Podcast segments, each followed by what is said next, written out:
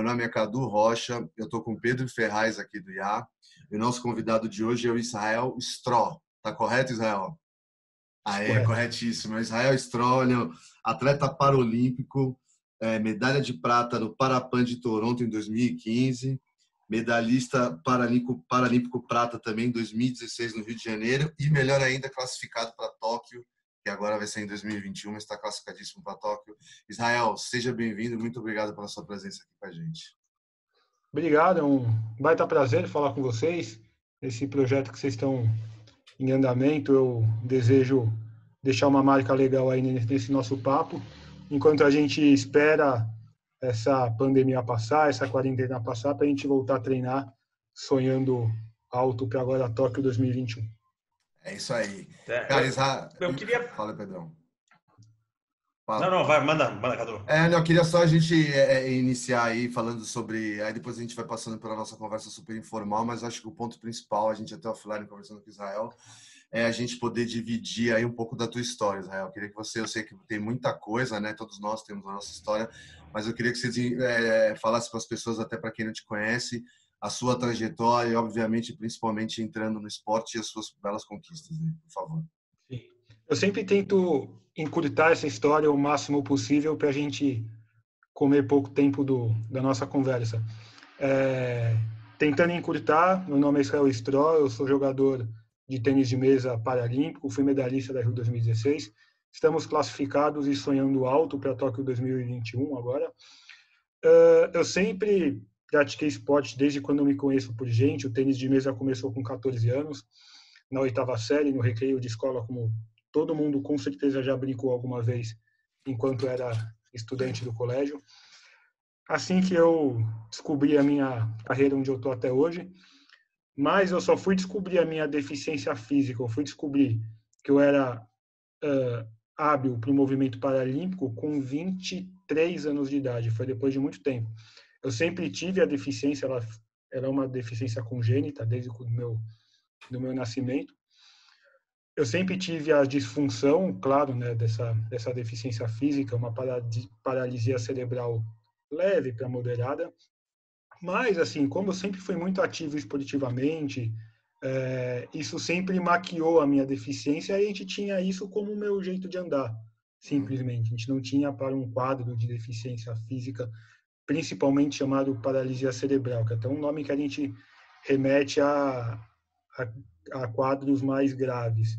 Exato. Eu competia como qualquer jovem adolescente até entrar na faculdade, disputava campeonatos estaduais, nacionais contra pessoas sem deficiência. Tinha resultados não bons, mas também não ruins. Eu era um, um jogador intermediário atividade foi ficando de lado quando eu ingressei na faculdade de jornalismo, onde eu trabalhei, fiz alguns estágios, e, e minha carreira no jornalismo foi com passagens por afiliadas da Globo, por Federação Paulista de Futebol, por Diário Lance, por Tal Terra. Tive algum, alguns empregos que eu tenho bastante orgulho, Editora Abril. Até que em um desses empregos eu fui eu fui convidado para uma vaga dentro das cotas para as pessoas com deficiência, porque o meu jeito de andar chamou a atenção de departamentos de RH. E aí quando, foi quando eu tive o, o diagnóstico da, da deficiência, eu fiquei um ano nessa redação, acabei saindo, e aí veio o sonho de disputar Rio 2016, isso foi em 2011. E esse sonho de participar terminou numa, numa medalha paralímpica, que eu tenho bastante orgulho e que faz eu hoje sonhar com uma medalha de ouro. A prata foi inédita para o Brasil. Gostaria muito de criar uma, um novo marco aí agora no ano que vem. Maravilha. Ah, é, eu acho legal você ter, obrigado por isso, é, você ter mencionado. Eu li em algum lugar, eu estava até discutindo com o Cadu, parece que é, é, é inédita em qualquer situação, né? Essa, essa sua colocação. Né? Uh, sim, sim. Ela, ela é uma medalha inédita. Você é o brasileiro com maior. Sim, é, é, é uma medalha inédita para Jogos Olímpicos ou Paralímpicos, então a gente não está falando só de do movimento paralímpico. Certo. E eu acrescento aí também que é a maior medalha olímpica ou paralímpica de todos os esportes de raquete. O nosso Guga não ganhou uma medalha paralímpica, não ganhou uma medalha olímpica, olímpica. E, e, o badminton também não. Então, eu tenho esse marco para todos os esportes de, de raquete. Cara, maravilhoso, que conquista. É legal a gente estar tá dividindo isso. Obviamente, a gente é impactado pela mídia e por interesse pessoal também em atrás dessas informações, mas eu, particularmente, não sabia dessa questão do, do de ser inédita, tanto paralímpica como olímpica, né? Então, cara, que marco, parabéns, um orgulho é, é para nós brasileiros aí, com certeza. É, e, putz, é, só louvável a sua, a, sua, a sua vitória nesse sentido. Pedrão, você quer fazer uma uma próxima pergunta para ele, fica à vontade. Sim, na verdade, na verdade é relacionado. Eu fui dar uma olhada na sua rede social, né, a hora que a gente marcou com você e tudo mais, e eu vi alguma menção do, do que está sendo o treinamento agora, né? Eu acho que você estava com os pesos, alguma coisa, falando, pô, a gente não está buscando a maior das performances, mas e, e, eu acho que eu, era legal você abordar para a gente um pouco, né, essa essa mudança de hábitos agora com, com isso e a importância para um atleta que você não pode parar. Né? Não, não, não, é que nem muita gente que, puta, eu estou em casa aqui, mudou. Não, você, tipo, você, não você não pode se dar esse luxo. Né? Então, eu queria falar, que você desse uma narradinha para a gente de como você está lidando com isso, compensando até onde é possível essa falta da, da, da, atividade que seria o seu, o seu dia a dia comum aí.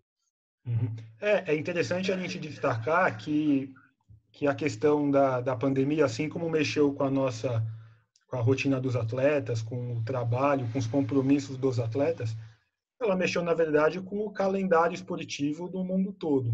Até os Jogos Olímpicos e Paralímpicos adiaram um ano, coisa que uh, nunca aconteceu na história. Eles foram cancelados em, em, guerras mundiais, mas nunca aconteceu isso. Então, uh, a gente perdeu com isso a obrigatoriedade de uma alta performance num período curto, né? Então, quando a gente fala em performance, a gente está falando em 2021. Claro, é bem provável que tenham competições.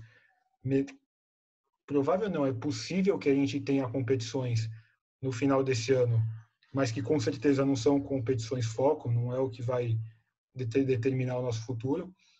Então a gente está trabalhando para o ano que vem, o que significa perder um, a exigência de, de uma performance boa.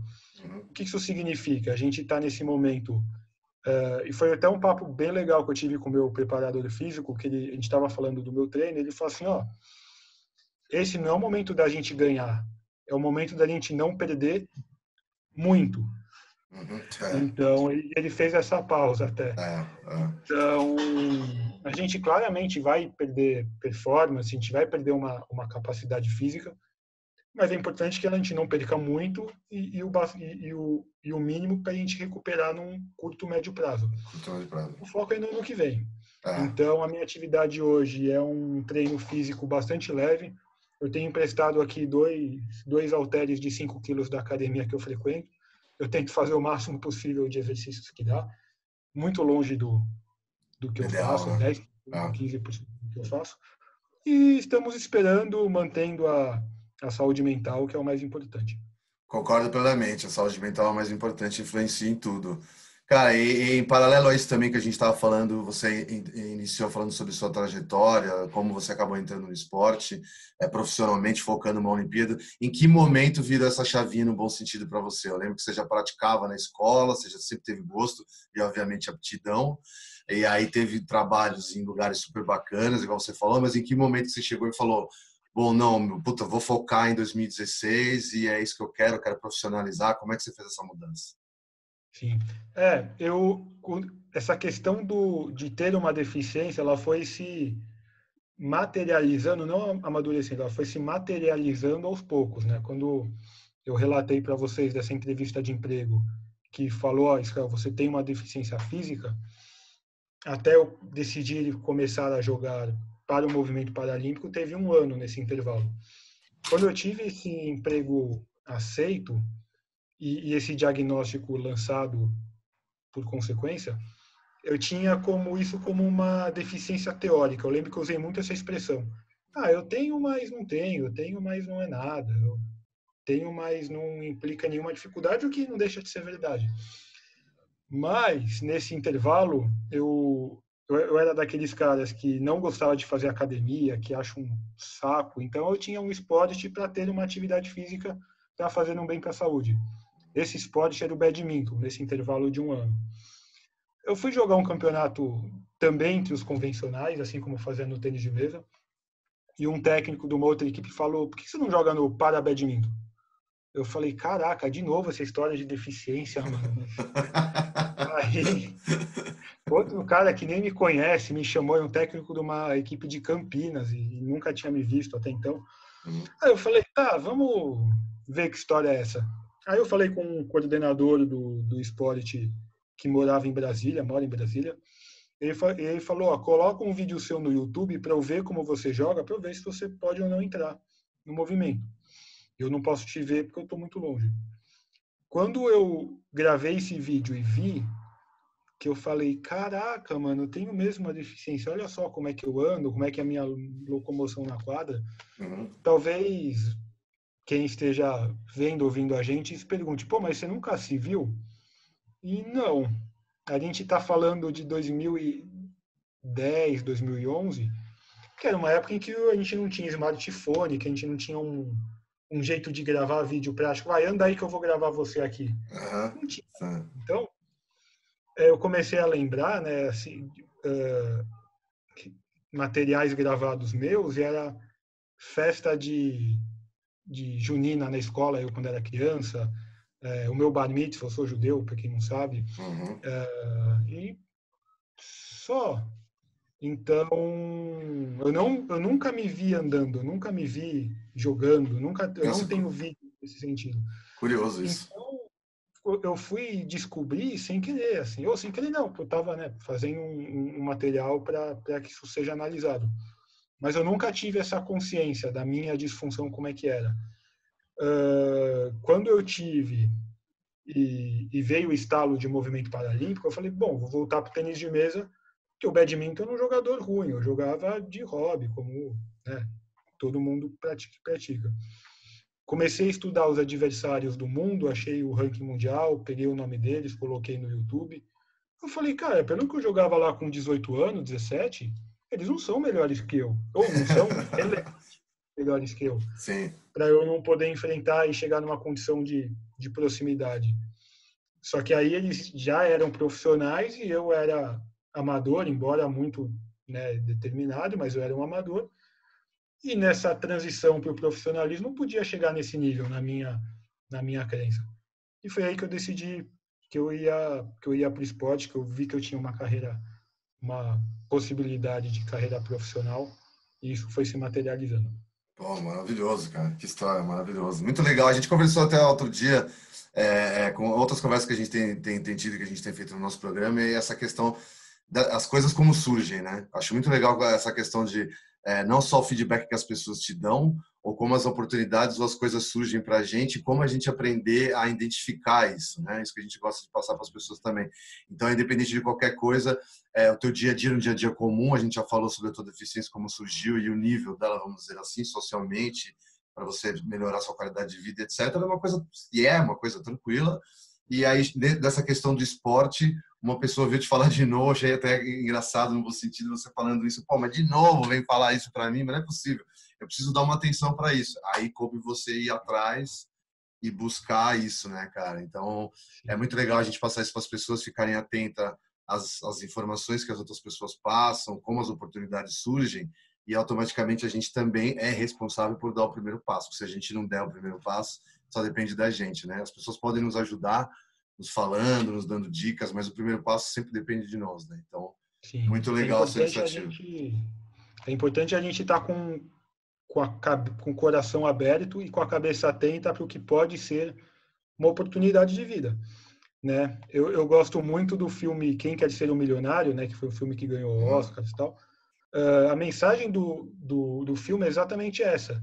A gente pode ganhar um milhão ou pode ganhar o prêmio que a gente almeja com informações que a gente vai pegando na vida. A gente não precisa, não precisa ser um conhecimento acadêmico, uma informação de escola, de faculdade. A gente pode ir num, numa feira livre, que é onde o personagem vivia, ele pegar uma informação que vai ser útil para ele. E aí, num, numa roda de amigos, e, num, e assim, ou numa entrevista de recursos humanos, a gente pode, informações que vão criar uma estrutura que vai levar a gente ao milhão ou ao prêmio que a gente quer, o nosso objetivo de vida. Isso fica figurativamente no, no programa do que vale um milhão, uhum. mas a gente pode transformar esse programa na nossa vida e, e, e construir nossa fortuna. Boa, concordo plenamente. Vai lá, Pedrão. É, eu tenho, eu tenho uma dúvida aqui em relação a, a, a tipo, treino técnico. Existe algo que você está fazendo agora? Eu, eu, lembrei de umas coisas que eu lembro quando eu era criança, de você ver uma, uma mesa encostada contra a parede, um desenho de seria, e o pessoal ficar treinando, sei lá, é, precisão, eu não sei. É, existe isso ou você mantém esse treino agora só esse físico que você falou que é para não ter perda, né? E, e tá aqui. Como é que você está lidando com isso? Eu esqueci dessa, é. dessa segunda, desse segundo elemento, né, que é formado no atleta, né? Você tem um preparo físico e você tem um preparo técnico, né? Sim, sim. É, não, a preparação técnica eu não consigo ter porque eu não tenho uma estrutura para isso, né? A, a, minha casa eu até cheguei a medir aqui minha sala, mas não cabe uma mesa. É, poderia talvez treinar saque, mas ainda é. assim não caberia uma mesa aqui. Mas como a gente teve o adiamento dos jogos e uma e, e um ano a mais né, para se preparar, eu, eu acho que isso é um tempo suficiente. Assim, eu não, eu não prevejo uma, uma queda técnica para o nosso compromisso, que é o, o ano que vem. Até tem um. Quando acontece um no ano? Desculpa. O, os Jogos Paralímpicos vão ser dia 24 de agosto do ano agosto. que vem. Ah, tá. É, assim, então a gente tem bastante tempo. É. E, e um parênteses legal: eu em 2015 eu tive uma lesão muito, muito, muito, não sei se grave, mas muito preocupante e, e, e não deixou de ser grave. Eu tive uma, uma hérnia de disco que eu fiquei assim três meses sem conseguir andar uh, e foi em abril e eu tinha aqui em agosto classificar para os jogos da, da Rio 2016 no Pan-Americano. Eu não consegui classificar, eu perdi a final, o campeão que classificaria. Aí eu tive que disputar uma vaga pelo ranking mundial. Até o final do ano, consegui classificar no último campeonato, no último jogo, contra um adversário que eu tinha jogado quatro vezes, perdido as quatro, e se eu não ganhasse dele, eu estava fora. Caramba. Eu consegui ganhar a vaga aí nesse, nessa história bastante tensa. E, e foram três meses sem conseguir andar, mais, mais um mês sem treinar, quatro meses, então é, é, é mais ainda do que a gente está vivendo hoje. Só que naquele momento eu tinha, eu não tinha uma vaga garantida. Eu estava machucado, então eu estava, para vocês terem noção, eu andava em casa em cadeira de roda, mas naquelas cadeiras de roda de escritório, sabe, de rodinha, assim, não cadeira de roda. É que eu tô agora, sei. É, exatamente.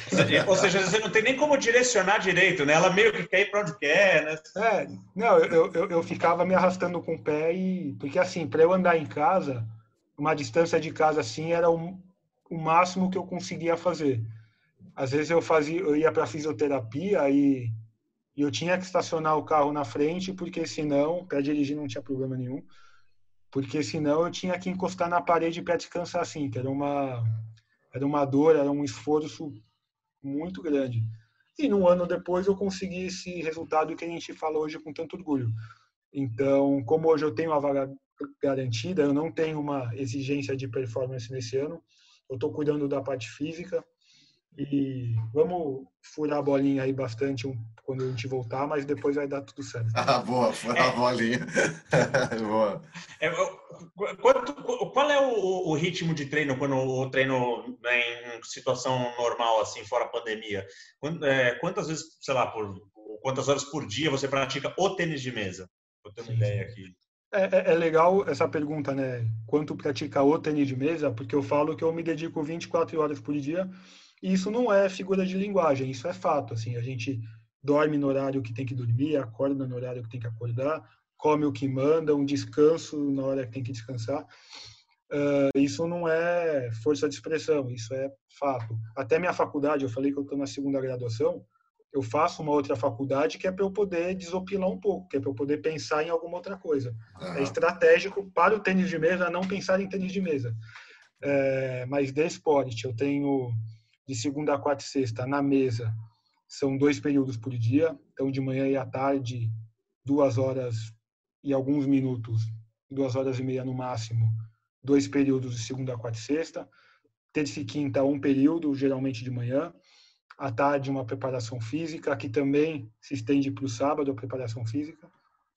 Então, são dois períodos por dia, entre mesa e, e academia e, e pilates que, e, um, e preparação funcional, enfim o dia inteiro eu estou cuidando do, da minha carreira.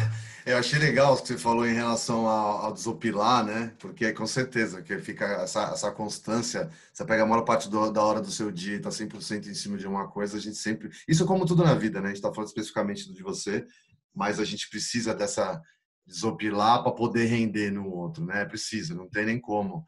Né? Senão não, o resultado não chega. Eu queria entrar numa outra questão muito legal de tudo que a gente está falando sobre superação. Né? Quando a gente fala de superação, não só a questão de você se adequar, independente do grau de deficiência, tudo, tudo é possível, a gente sabe. Você é um atleta paralímpico, você sabe melhor do que a gente, que a gente está falando. Você também viu outros viver atletas próximos a você, né?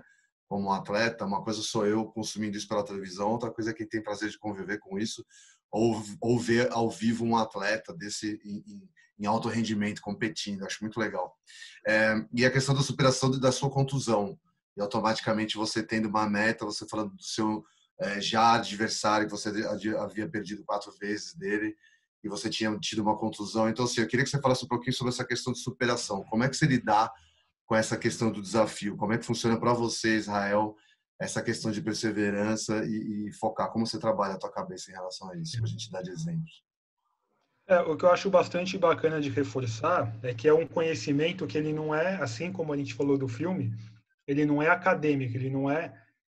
Tem ciência também, mas ele não é científico. Ele é uma questão de tentativa e erro, é uma questão de como a gente funciona sob um estímulo, como a gente funciona sob outro estímulo, e a gente vai criando um, um cenário ideal, uma forma com que a gente renda melhor e se sinta melhor. Nisso, fazer uma faculdade, falando de agora, fazer uma faculdade me faz muito bem, porque quando eu vejo gente nova, eu vejo gente que não não vai falar de tênis de mesa, ou vai falar de tênis de mesa, mas num outro cenário. Uhum. É, em 2015, eh, eu estava sob uma pressão muito grande, né? Eu, eu, o meu objetivo era classificar para os jogos. Eu sabia que eu tinha uma chance de medalha, mas eu ia ficar muito frustrado se eu não fosse, né? Então, uh, e quando você lida com uma possibilidade de frustração, um estímulo negativo, não é um um estímulo de querer ganhar. Você não está lidando, você não está vislumbrando um sucesso, você está temendo um fracasso. Então, como você é, performa nessa condição é muito difícil. Eu comecei aí a, a o, o, o desconforto. Eu comecei a olhar para o desconforto como uma possibilidade de, de crescimento. Eu comecei a olhar uh, a conversa com o fracasso como um, você tá, se você conseguir performar bem nessa condição, você vai chegar muito forte. Uh, se você aprender a, a viver nesse cenário, as coisas vão funcionar muito bem. Quando você sair desse cenário, que era quando eu chegasse nos jogos, nos Jogos Paralímpicos, uh, em que eu não tinha uma obrigação de medalha, não tinha uma obrigação de resultado, eu ia conversar com um estímulo bom. Eu ia conversar com a possibilidade de sucesso. Se eu perdesse todos os jogos, não seria um fracasso. Não seria um, uma derrota. Uma derrota. Uh, mas, olha como a nossa cabeça funciona. Eu estar apto a lidar com o fracasso me deixou mais forte para o sucesso, para a possibilidade de sucesso. Então, eu, eu procurei conversar muito nesse sentido comigo, né, uma conversa interna, e quando eu ultrapassei isso, isso me fez muito bem. Até ultrapassar isso, eu estava enfrentando, eu estava lidando com o, o, com o incômodo de poder ficar fora, mas eu vi aquele desafio, e era o desafio de ganhar de um cara que eu tinha perdido todos os jogos e nunca com chance real de ganhar, eu tinha perdido, não feio, mas sempre dominado Sim. no, no placar geral. Uh, eu olhei para aquele jogo como uma possibilidade de crescimento. E, e é, o jeito como você uh, como você o, o, valor que você dá para aquilo. Uhum. Às vezes a gente vê o, mesmo a mesma reação, a mesma história, a gente conversa de formas diferentes. Eu consegui aí na tentativa e erro, né, como eu falei, consegui achar um, um jeito que, que eu funcionei melhor. Legal. Ainda bem que foi o jogo mais importante. Foi o jogo que Boa. Boa. Vai lá, Pedrão. É, eu, eu, queria que você falasse um pouco mais sobre essa conversa interna que está narrando para a gente aqui, pelo seguinte, Boa. porque eu, eu, pelo menos, enxergo isso como uma chave, tal, talvez a principal para qualquer pessoa que vai ter sucesso ou fracasso na vida em qualquer coisa. E eu falo isso porque eu vejo, eu, eu, eu através do esporte também, eu identifiquei essa conversa comigo, em uma nas situações de maior aperto que eu já tive, né? campeonato, essas coisas tal, eu sabia aqueles que eu ia espanar. E, ela, e, levou muito tempo para notar essa, essa, essa conversa. Então, eu queria, eu queria que você narrasse um pouco como é que você faz essa conversa com você tão positiva porque ela realmente foi o que você falou. Eu acho que ela é a diferença, né, no final. Sim. É, é, é bom deixar claro que ela não é sempre positiva. Aliás, elas, elas muitas vezes são, são negativas. E nesse saldo que você vai criando o, o, o jeito como você acha que funciona melhor. Então, é, no meu caso, uh, eu cheguei nos Jogos do Rio, e dar um exemplo prático. Vamos sair do. Vamos, vamos ser mais genérico. A gente está num jogo. Uh, os estímulos que, que você tem, que o adversário tem, eles vão determinar o, o resultado final do jogo. Uh, muitas vezes, o adversário ele tem uma jogada muito boa, que ele faz muitos pontos nessa situação, mas se um no primeiro ponto que ele tenta fazer isso, se você consegue neutralizar, ele já vai se assustar. Ele vai achar que você tem a fórmula. Só que às vezes você fez um, você pegou na sorte. Às vezes você deu errado, mas deu certo. Uh, é uma informação que você coloca errada, que o adversário vai interpretar de uma forma diferente. A nossa vida é muito assim. Às vezes a gente tem, uh, a gente faz o certo, aconteceu o imprevisto, aconteceu o imponderável, e a gente acha que aquilo que a gente não funciona para aquilo, que aquilo não dá tão certo. A, a nossa relação com os fatos elas levam uh, a gente para os caminhos que às vezes a gente não quer ir porque a gente interpreta errado, mas a gente deve procurar fazer uma interpretação certa. Uh, interpretar certo para mim é o melhor caminho. Para os jogos do Rio, aí chegando no exemplo prático, uh, eu estava num evento, todo mundo me perguntava, pô, mas você não fica ansioso? Como é que você está nessa expectativa? Eu falei, cara, eu quero que quanto mais demore para mim, melhor, para eu me preparar melhor, para eu ter mais bagagem para os jogos. E, e aí as pessoas me perguntavam depois, né? Pô, mas você, como é que era jogar com aquele ginásio lotado? Você não ficava nervoso? Eu falei, eu ficava numa adrenalina enorme. Eu só queria viver aquilo, eu só queria curtir aquilo. Não tinha nenhuma responsabilidade. Ou tinha, mas eu não tinha nenhuma obrigação perante aquilo. Eu queria só aproveitar aquele ginásio lotado, gritando meu nome, a família, minha família curtindo, aproveitando. É, eu não queria saber se eu ia ganhar, se eu ia perder. Eu, claro que eu queria saber, me preparei para vencer. Mas eu não me incumbi daquela responsabilidade de vencer. Eu queria, mas eu aceitei a, a, a possibilidade de perder. Uhum. E aí fluiu. Muitos jogadores, eles sentem o peso, eles se assustam. Mas por que que uns se assustam e eu meus olhos brilharam? Porque eu queria viver aquilo. Eu vi aquilo como uma oportunidade. Era uma oportunidade, era uma responsabilidade. Eram as duas coisas. Uhum. Mas qual você vai se relacionar? Com qual você vai olhar, né? E, e desde então eu procuro, nem sempre eu consigo, mas eu procuro olhar o, tudo que aparece na minha frente com esse propósito. Qual, qual que é o melhor jeito de ver isso? Uh, às vezes a gente consegue, às vezes não. Não é uma ciência exata que você pega, aplica e funciona. É uma questão que envolve sentimentos, envolve muita coisa. Mas quando a gente consegue fazer isso, e digo mais, no esporte, eu sou capaz de cravar que é o que determina uma medalha de ouro, de prata, de bronze ou uma participação, porque é tudo muito fino, assim, é tudo muito. Vou dar um exemplo bem, bem rapidinho para vocês. Uhum. Uh, quartas de final dos jogos, eu enfrentei o número 2 do mundo, que para mim era o primeiro do mundo, para mim era o melhor. Uh, eu coloquei todos os melhores jogadores num programa de análise de desempenho, que eu sabia exatamente o que fazer com cada um deles. Eu sabia ponto forte, ponto fraco, como que eles sacam, como que eles recebem, como que eles não gostam que saquem. Todos os jogos eu consegui vencer melhor. Longe de vencer seguro, mas eu consegui vencer melhor.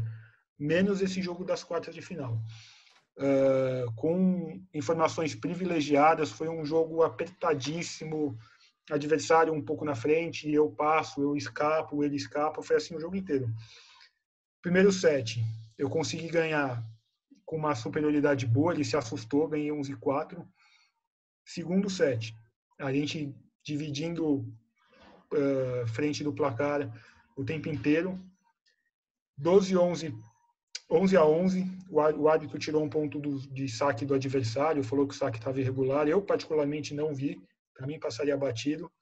Ele se incomodou, sentiu o, o, o, golpe, eu aproveitei e fechei o segundo set.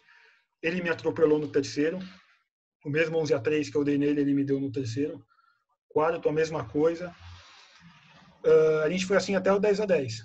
Ele teve 10 a 9, então ele teve o set point para levar para o set decisivo ele teve 11 a 10, eu tive 12 a 11.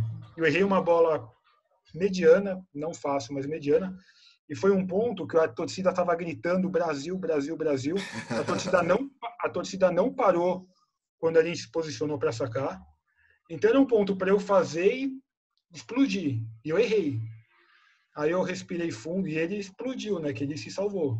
Eu respirei e falei, mano, calma, tá empatado, vamos respirar vamos voltar e vamos jogar. Era muito normal de eu falar, putz, agora ferrou. Perdi é. a chance. Contra o é. dois do mundo, cresceu é. aí. Ah. Ele leva para o quinto set, ia ficar muito difícil para mim. Eu falei, calma, tá 10 a 10. Tá 10, não, tá 3 a 13, 12 a 12. Respira. Ele teve um set point de novo. Eu salvei. Aí eu tive o um match point e eu fechei. Por que, que eu estou contando essa história? A conversa que eu tive com esses estímulos e, as conver e a conversa que ele teve com os estímulos de estresse determinaram o placar do jogo. Total. Ele era melhor que eu, mas eu consegui usar o que aconteceu e a gente conseguiu ir para a semifinal e entrar na zona de medalha. Então, o, o como a gente conversa com esse estresse é o que determina o resultado é, do jogo. É o que determina tudo. Achei muito legal sobre essa questão que você falou sobre como lidar com a situação, né? E com as coisas que aparecem nesses momentos, né? Então você encontrou uma forma de condicionar legal a sua mente, os momentos ali adversos da, da do, do, jogo, falando do esporte especificamente, momentos importantes. Eu acho legal as pessoas terem isso como um grande exemplo, não só no esporte, mas em todo o âmbito da vida, qualquer profissão, né? Como condicionar a mente a saber lidar com essas situações, né? Acho que isso... isso é muito importante. Isso é muito importante. A gente é, é impressionante o, o, o, como o valor que a gente agrega para as coisas é o que determina se aquilo vai ser bom ou vai ser ruim. Isso é muito claro e a gente olha para isso muito muito de forma passiva. Ah, o que eu acho que me relaciono bem vai continuar assim, o que me relaciono mal vai continuar assim. Isso é é um valor, é, é uma condição muito, muito, muito importante. Boa. Pedrão, você quer fazer mais uma, mais uma pergunta para a gente encerrar? Não, eu acho, eu acho que eu tirei daqui mais ou menos o que, o que me interessou muito aí na história dele, né? É, só ressaltar isso, né? É, você já percebe essa, essa atitude e essa maneira de, de ver o lado bom da coisa em toda a narrativa, né? Eu conheço muita gente, cara, e eu, eu vou falar até de mim, que recebeu uma notícia dessa, como você teve na carreira, né? Do, do, do, que foi até a história que você, você falou do, do cara da segunda vez que foi falada para você, né? Tentar uh, uh, uh, como é que era? Ah, eu soube da deficiência para o badminton. Isso, isso. É, é. Aí você falou, pô, de novo. Só que você foi estudar o, né, o que, que era, o que, né? Puxa, pô, eu, eu gosto daquele esporte, não sei o quê. E você recebeu isso de uma maneira que eu acredito que isso quebraria a maioria das pessoas que eu conheço. Né? Pelo menos num primeiro momento, assim, por um bom tempo, quebraria o cara. E, e, e, a gente tem aqui um negócio muito diferente, que é o fato que você construiu em cima disso. Ah, tá bom, essa é a função, deixa eu ver aqui. Então, putz, ah, pô, amo tênis de mesa. Pô, eu não sou, eu não sou pior do que esses caras, cara. Porra, eu consigo, eu consigo chegar lá com, com esforço. E você, é isso, você, você, você, você, de novo, já desde aí a sua cabeça já pegou o lado bom, né? Sim. É, assim, a gente, a, a gente deve fazer esse relacionamento com os fatos de uma forma muito mais intensa e mais ativa. Né? A gente é muito passivo nessa condição, como eu falei, nessa, nesse assunto. Uh, mas eu acho que eu também, eu, eu, eu sempre levanto nessa né, essa mensagem quando, quando eu falo disso, que é de reforçar os méritos né, nesse caminho, porque quando eu falei é, pô, quando, o quanto eu jogava lá com 18 anos, eu posso estar entre os melhores do mundo agora no movimento paralímpico. Mas eu criei essa condição porque eu jogava os campeonatos paulistas e nacionais e tomava porrada e continuava jogando. Né? Então, se eu lá com 16 anos falar, ah, não, perdi, ah, não, não quero mais, tal, eu não teria bagagem. Talvez se eu decidisse ir para o movimento paralímpico, o que eu não acho muito provável, eu ia ser um, um, intermediário no Brasil. Eu ia ganhar um campeonato no Brasil, mas isso não, não sustenta a carreira no movimento paralímpico. Então, esse, essa lembrança que eu faço está dentro desse, desse conceito que a gente está trabalhando. Vamos, vamos nos relacionar melhor com os fatos. Né? Isso pode, pode mudar a vida.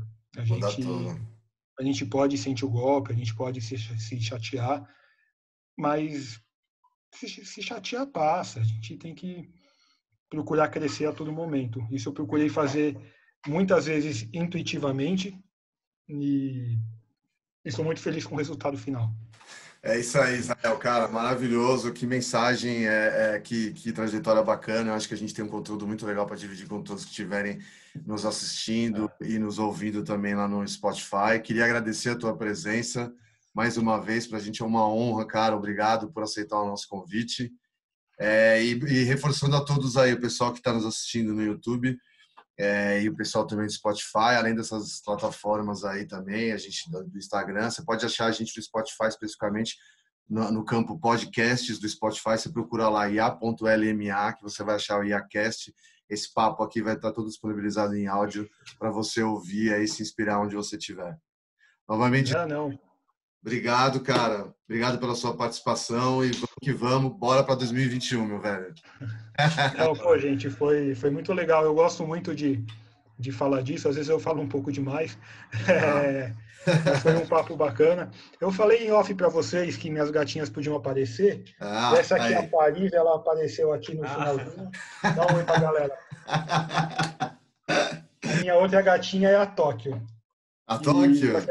É, só que ela fica mais escondida aí. Muito prazerzão falar com vocês. É, sucesso para todos nós. Obrigado, Israel. Valeu. Amém. Valeu.